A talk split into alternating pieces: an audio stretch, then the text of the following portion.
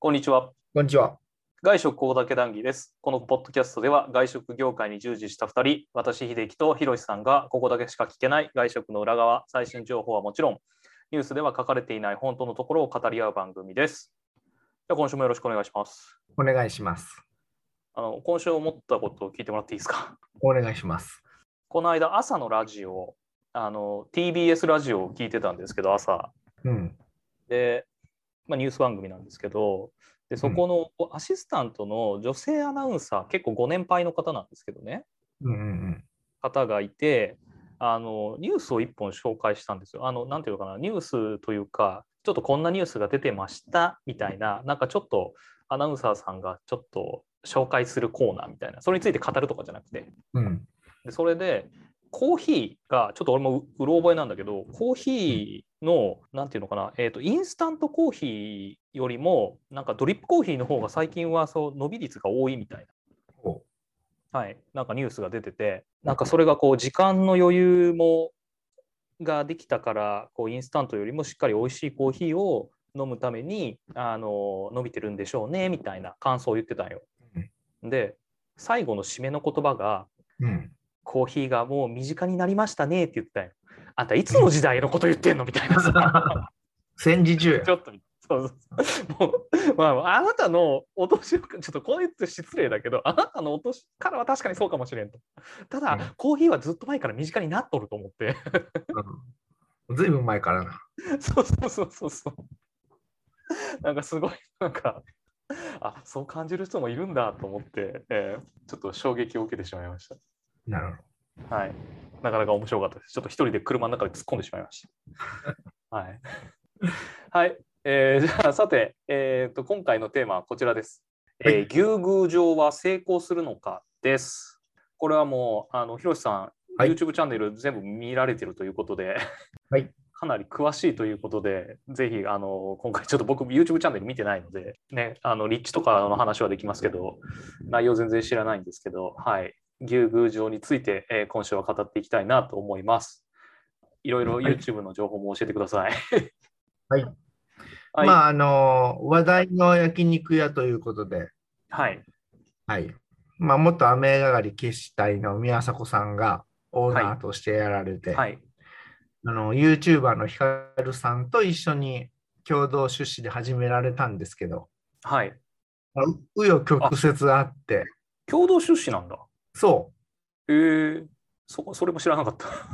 そうそう。最初は共同出資で始めて、うん、まあ、宮迫さんの方で進めていて、うん、あのー、光さんを招いて、うん、試食会というのをやったんだけど、うん、まあ、そこで光さんが、なんだうんこの粗悪店はっつって、うん、こんなんでオープンできないっつって、うん、い一度離れて、で、困った宮迫さんが、うん、方々手を尽くして、うん、その時に富山で焼肉大将軍というのをやっている本田さんという方と知り合って、はい。まあ再出発をする。で、あの、その中でも、あの、内装をやり直すために時計を売るだとか、うん、まあ、いろんな事件が起きて いって、どんどんはいどんどはいん改善が進んでますみたいなストーリーが出来上がってきて、はい、はい。で、3 3月1日オープンに向けて今やってきて、うん、で、直前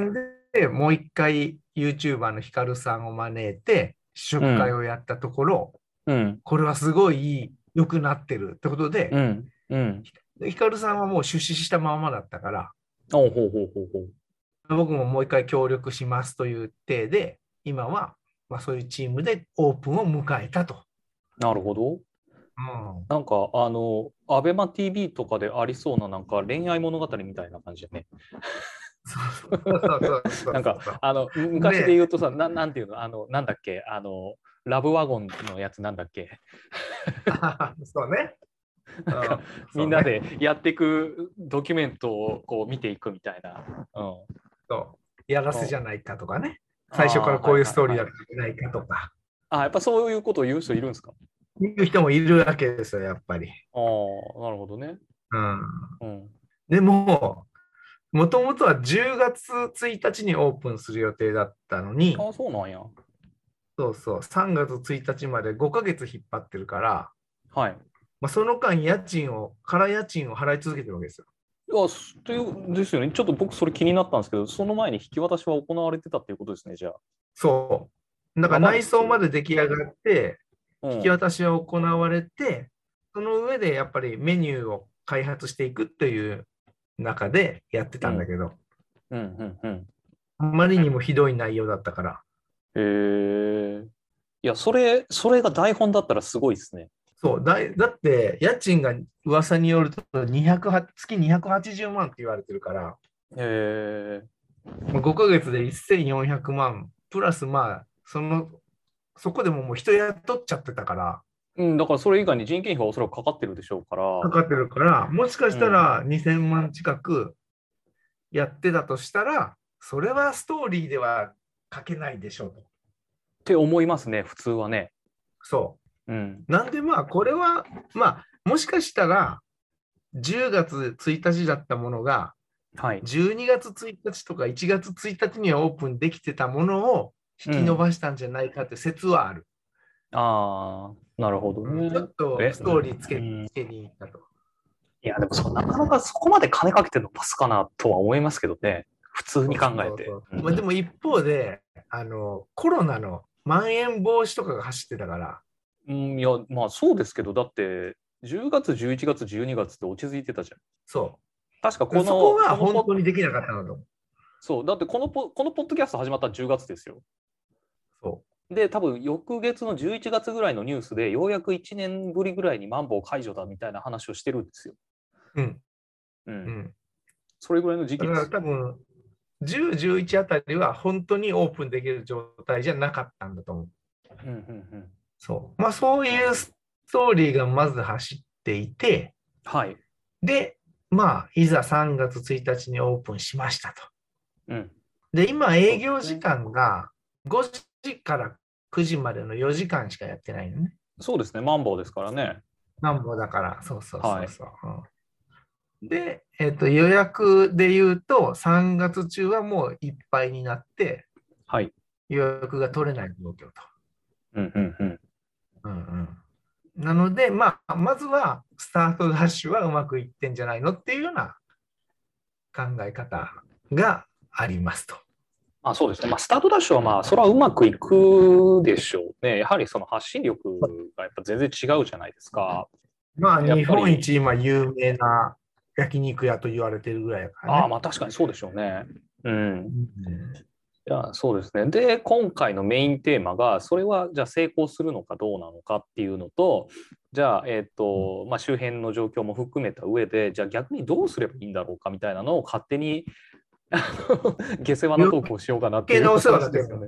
そうそうそういろんなトークをしていく余計なお世話だ、下世話トークをね、ちょっと今回はやりたいんですよね。はい。でなるほども、ボイズアンチじゃないので、あどうそせですね失敗するよとか、そういう手で喋るわけではないと。あ、そうです、そうです。本当にその飲食店として成功するかどうかっていうところですよね。そううん。まあ、成功してくれる方がいいしね。そうそう。だってね飲、食我々飲食店にね、飲食関わってたに人間としてはね、早く潰れろなんて絶対思わないし、それはね、絶対そういう場所があれば、うん、長く続けてもらった方が絶対ね、経営側にとってもお客さん側にとってもいいわけなので。うんそう。ね、そんな話をしていきたいなと思います。ありがとうございます。あの、どうやってできたのかがすごい分かりました。 まありがとうございました。あ、キーはそんな感じですね。ええ、で、ちょっとここ僕も、あの、少なからず縁があるというか、え縁、そんな大層な話じゃないんですけど、あの、牛宮城の前の、要はその、前やってたお店、全く同じ場所で、焼肉屋さんだったんですけど、僕行ったことあるんですよね。おお、すごい貴重。はい、貴重で僕その時渋谷で働いていてちょうどまだパルコができる前だったんですよ。うんうん。新しくなる前ね。そうそうそうあの工事中だった時ねパルコが。そうその時にちょうどね私あの本当に何て言うのかなあの渋谷に駅に行くまでの道でこのスペイン座が通ってたんですよ。なるほど。そうそうそうちょうどだからこの辺はまあ毎日歩いてた場所ででたまたま、うんうんあのちょっとボスと一緒にちょっと焼肉食いに行こうぜって言われてで連れてってもらったのがその今牛宮城がある場所だったんですよ。でなるほど。そこ前何があったかっていうと、また焼肉屋さんなんですけれども、えっと、福岡と山口県で、えー今12店舗ぐらい、えー12店舗やられている倉本っていう焼肉屋さんなんですよ。うん。うん、でここは、えっと、完全個室であ渋谷店も完全個室だったんですけれどもあ、まあ、あの高級な黒毛和牛を出してくれるようなちょっとやっぱりあのお高いランクの焼肉屋さん客単価が多分1万円ぐらいだったと思うんですよね。はいうんうんちょっとその時あのうんうんボスにおごってもらったんで分かんないんですけどうんうんうんうんそうでまあそこの倉本さんの、えー、とメニューを見るとまあコースでも安いのでもどれぐらいかな3500円が一番安いコースではあるのかな3850円か、一番安いコースで、うん、で高いコースで行くと、えー1万円弱とか、うん、なるほど。シャトーブリアンもえっと6050円って書いてますね、うん。うんタンでいくと、タンの切り落としっていうのが990円。上タン塩で1870円。一番高いタンだと2970円。こんな価格帯のお店でございました。内装もね、すごいあの綺麗でシックで、あの全店個室で、かなりいい感じでしたよ。いいお肉食べてるなっていうのが感じるお店でしたね。で、まあ、それと比べると、多はい分、牛宮城は、はい。多分、改装は多分ね、フル改装してんじゃないかなと思うんですよ。ああ、内装そうなんだ。なんかもったいないな、うんそれ。あのそのままもったいな丸いと感じ使いうん、丸と使えそうなイメージですけどね。ううんん。わかんない。ちょっと、もしかしたら壁とかは使ったりしてるのかもしれないけどね。うん。個室の区切りとかはそのまま使えそう内装の多分、壁紙変えたり。りとか。ああ、はいはいはういん。。それはやるでしょうね。う思ん。いますね。というようなとこでろなんメですけニれュどもーの比較をすると、はい。その宮迫さんのお店は、はい。タンがはい。 2200円とかだったね。で、それがメイン売りであると。はい。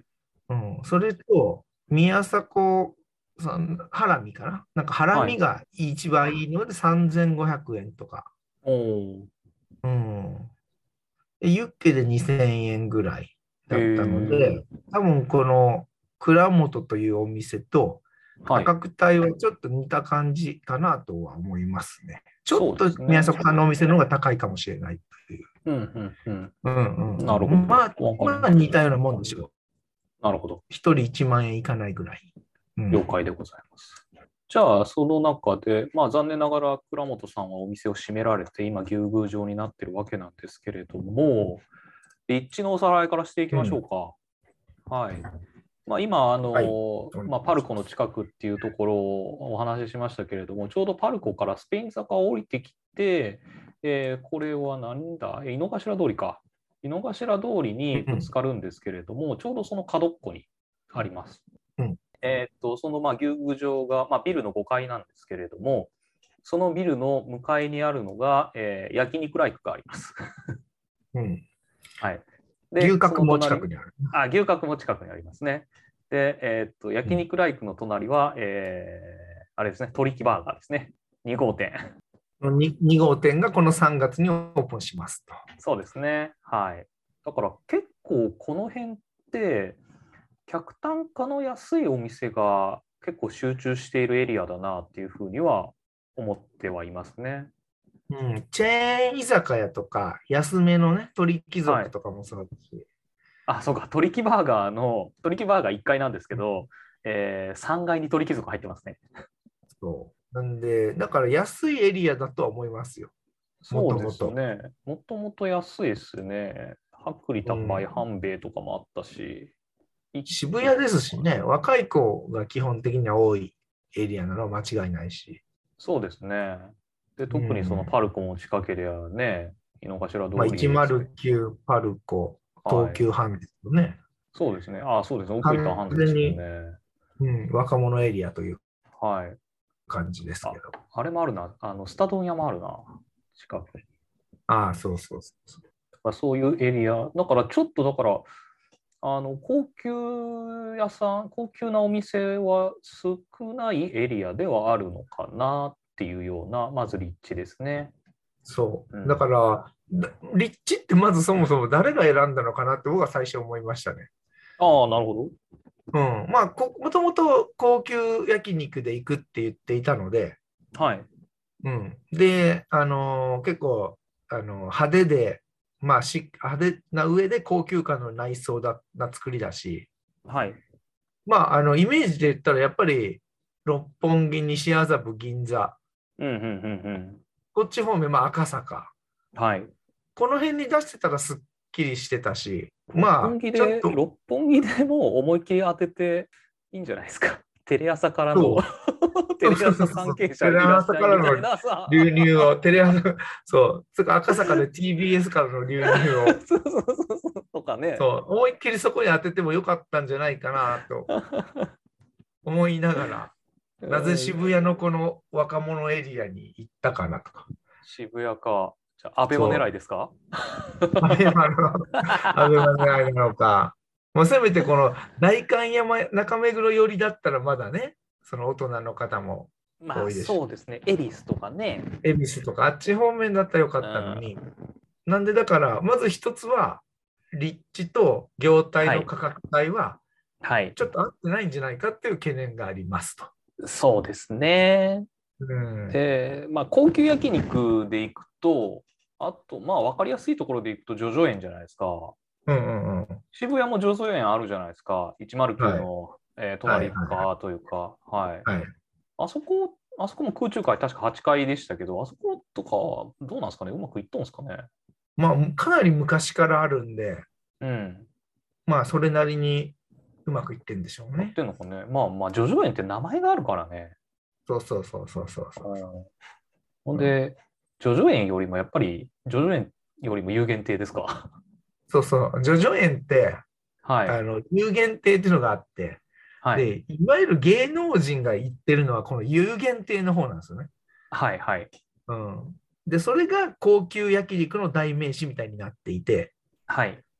当然、それは赤坂だったり、ニューオーク、銀座、西麻布、まあ、新宿、有楽町と、まあ、いわゆる高級な店が多いところに出店をされてるんだよね。はい。だからこのイメージからすると、宮迫さんのお店は少し、ゆ叙々苑有限店よりは安いぐらいのお店かなという位置づけそじうゃなでいすかなねうと。ん。思い有ます。限定が iPhone13 だったら、ジョジョ園は SE っていう感じでよろしいですか、そうそうそうそうそうそう、 ええうんはいまあちょっと格が違うとは思いますね。うんゆ叙々苑と比べると。そうですね。うん有限定行ってみたいな。行ってみたい。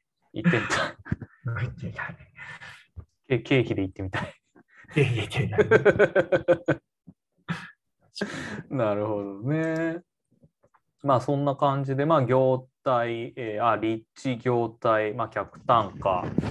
ちょっとこれがバチンってはまってるとはちょっと言いにくいような気がしないでもないですね。うんだから、まあ、圧倒的なそのプロモーション力があるから、ら、はい、まずは。あそうの、ですね立地なんてどこでもいいじゃんみたいな考え方もあるけど、はい、やっぱりフラッと行く、行けるところにあるとか、うん、うん、まあデートで使うにしても渋谷でその層のお客さんがデートはしないと思うんですよね。そうですね。だからわざわざここを、ここだけをめがけてこないといけないので、はい、ついで客とかのが狙えないと。で、ちょっと厳しいかなという感じがしますうね、んそうですね。本当にそのプロモーションでどこまで引っ張ってこれるかですね、勝負。そまあ、もちろんその今はオープンしたてなので、まあ、3月はもう予約がいっぱい、まあ、4月、まあ、ゴールデンウィークぐらいまでは多分余裕でいけると思うんですよねう。。うんうんうんうで、ん。まあ、ちょうどで5一月周し、て、はい、でと5か月のゴールデンウィーク終わって6月ぐらいになるとその外食の中ではちょっと下がり気味になるじゃないですか、まあ、梅雨も入るし、うん、ちょっとしんどい時期が来るじゃないですか。うん。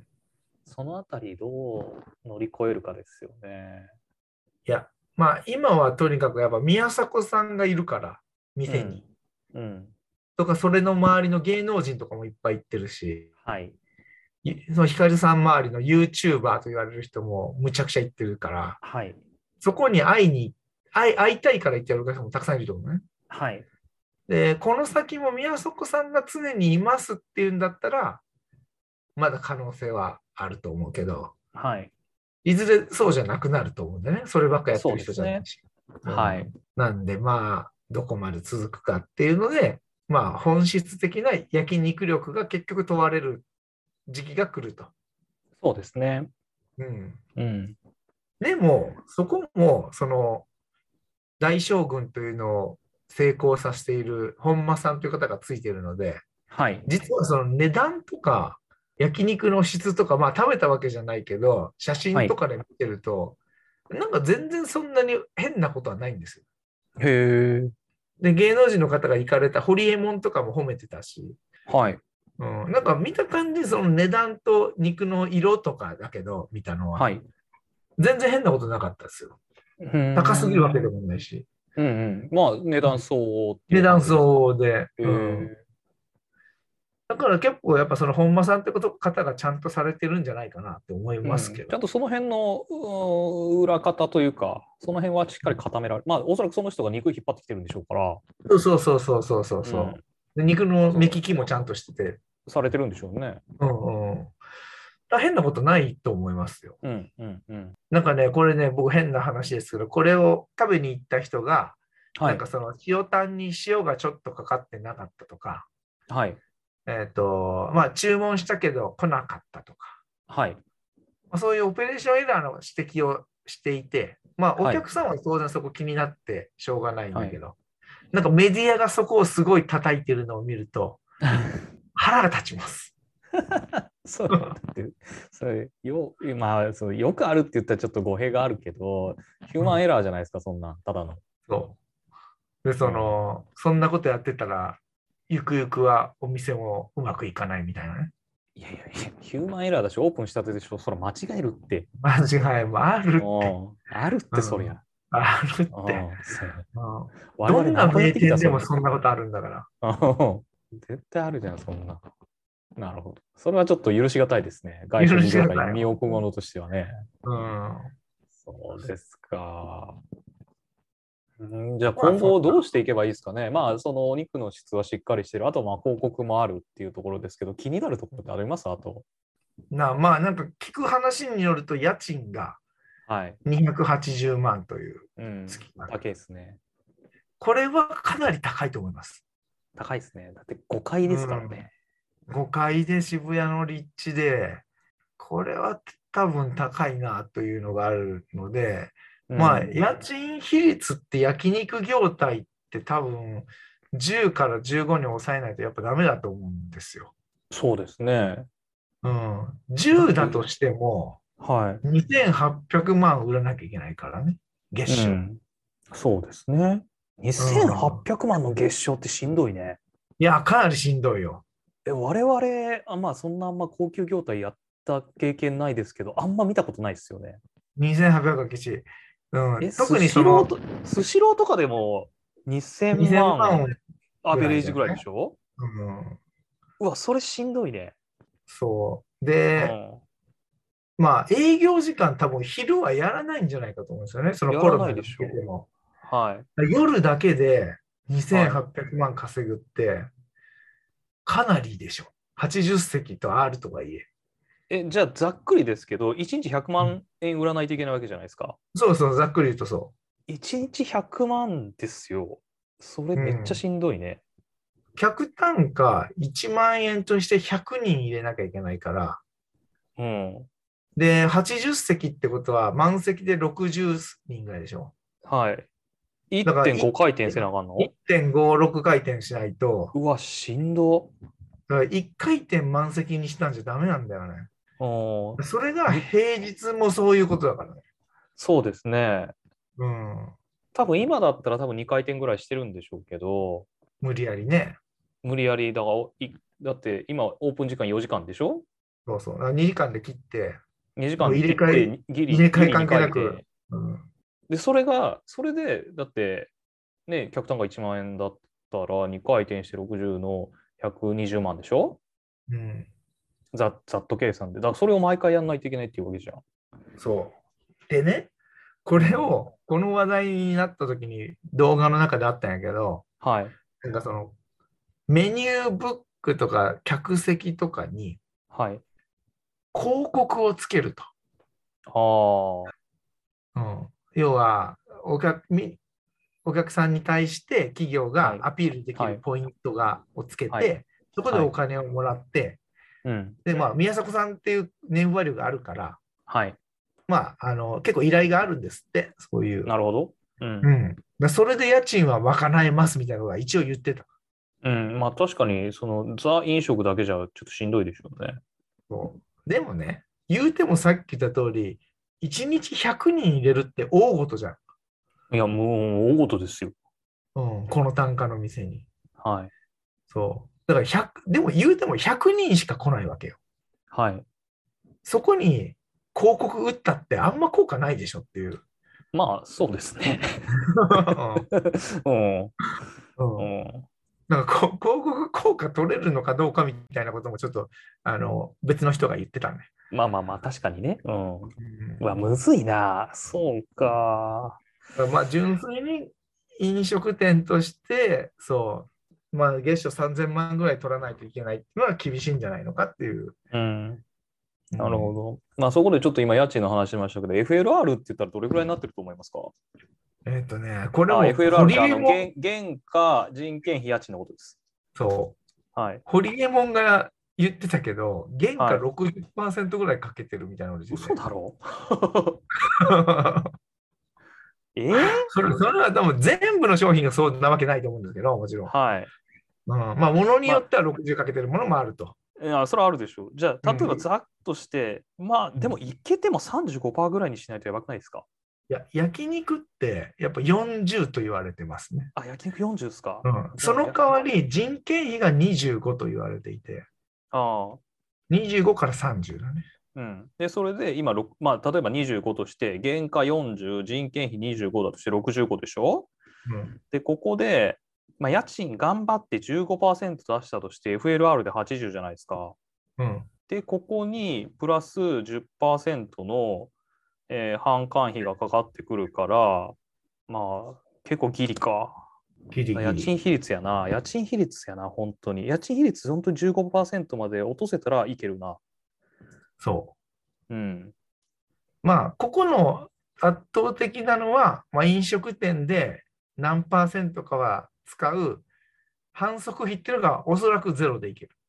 あ反則費はゼロですね。うんうんまあ、逆にゼロでいかないとくうん苦しいですよ。とはいえ、まあでも10%はかかってくるでしょうから、65と10%で、やっぱりそうですね、やっぱり月賞2000万ないとしんどいですね、これ。 2000万は確実にいると思う。あー損益分岐点売上多分2000万から2500万の間ぐらいでしょうね、うんきじゃなっいかとな、これは。うんなるほど。まずそこがなんかポイントになってきそうですね。そうまあ、その本田さんへのフィーも払い続けないといけないかしね。でしょそこが人件費として乗っかってくるわけじゃないですか。人件費、もしくはもうこれが反則費みたいなところがありああ、ます。そうか、まあどっちかですね。ううんん。マネジメント料としてね、やるか。おお、なかなかきついな。2000万か、ざっくり。うん、なので、はい、このお店をコンサルするとするならば、はい。初手家賃交渉です。 現実的。間違いないです。これは初手初初手家賃交渉から入らない と。でもやっぱどう考えてもまあ、まあ、オーナーさんはさ強気だと思いますよ。宮迫さんに貸すってなったら、はい、それは高く言うんですけど、多分はい。周辺相場の5回と比べたら明らかに高いと思いますよ。だからそこに付け入る隙はあると。うん、どれくらいだろう例えば、つまあ 3, 三万、まあでも、どうなんやろ ?3 万、坪3万ぐらいじゃないきっと。うん、坪3万で100坪弱で280万やったら、なんとなくイイメージできるよ。でも5回だで、まあ、す100坪もないでしょうし、これどれくらいあるんだろうな。あ、でも結まあ、100構、つはないかな。うん、ビルの形としては、ちょっと L 字っぽくなってて、100坪もないな。80、80、80もないかな。ちょっとその辺、ちょっともう、も一回しかそのね、前の店行ってないんですけど、覚えてないですけど。うん。いやだからやっぱ家賃200万ぐらいだったら商売になると思うけど、ああ、そうですね。うん仮に280万だとしたら、えー、と売上2000万ぐらいないとしんどいので、まずは家賃交渉からしましょうと。もうこれまさ に、うん、確かに。まあ、確かに家賃200万まで下がれば、2000万って家賃比率10%だから、だいぶ軽くなりますね。誰かで。うん、うん。それならいけるな。そううん。まあ、それと原価率がでも40で、今、わかんないけどね、40もかかってないのかもしれないから、はい。わかんないね、これ仮の話で我々が勝手に喋ってるだけですから、ね。勝手に喋ってるだけだから、うんうんそれ一般と、的一般的な焼肉屋のね、あれを話してるだけで。あの芸まあ、これはでもね、やってるみたいなんだけど、芸能人を目指しているはい。人をアルバイトとして雇い ます。うん、なんかそれ、秋葉のガールズバーで聞いたことあるな、それ。 アイドル目指してる人が、これをもうあの最低時給でやっています。ああなるほどね。うん、まあ、それはいいかもしれませんね。う、うんんそれでやっぱり、えーと、家賃がそのままなんだとしたら、はい。営業時間でしょうね。うん。まあ、営業夜時だ間け、ね夜だけで、まあ、コロナが明けた後深夜って世の中どうなるかも全く分かんないけど、はい。まあ、終電まではやるやらないとダメでしょうね。いや、それはもうマストでしょうね。マストでしょうね。ここは。うんうん。ここ結構夜夜歩いてますからね、人。うん、人はいるから、でうんもあとは、それでも足りなければ昼も営業するっていうことでしょ昼やりたくねえなう。いや、本当はやりたくないけど、うん、まあ、あ。うん、焼肉重2000円ぐらいで出すとかね。はい。うん、まあ、あとは、ウーバーイーツと通販ですかね。まあ、売り上げ伸ばすしかない。だから、グッズ販売とか、そうですね。うんまそあ、っち系です芸ね能人の力を生かすしかないでしょうね。うん。ここでもウーバーイーツやったら結構いきそうですけどね。まあ、人住んでるしね、近くに。実はうん。上の方行きゃ人住んでるし。上の方に。うんうん。夜もね、オフィスでちょっと晩ご飯食べる人もおそらくいるでしょうから、ウーそバーイーツはちょっといけそうな気はしますね。う。うんうん。なるほど。だからやっぱり売り上げ立てないと厳しいねっていうのが、ね、その、そうですね。うん、なるほど。我々の外食ここ断的売上の損益分岐点売上はざっくり2000万。間違いない。うん2000万じゃ足りないと思う。今まのあ、家賃。 2000万強。今の家賃だとね。うん。っていうところでございましたので、あの、勝手に今回は喋りました。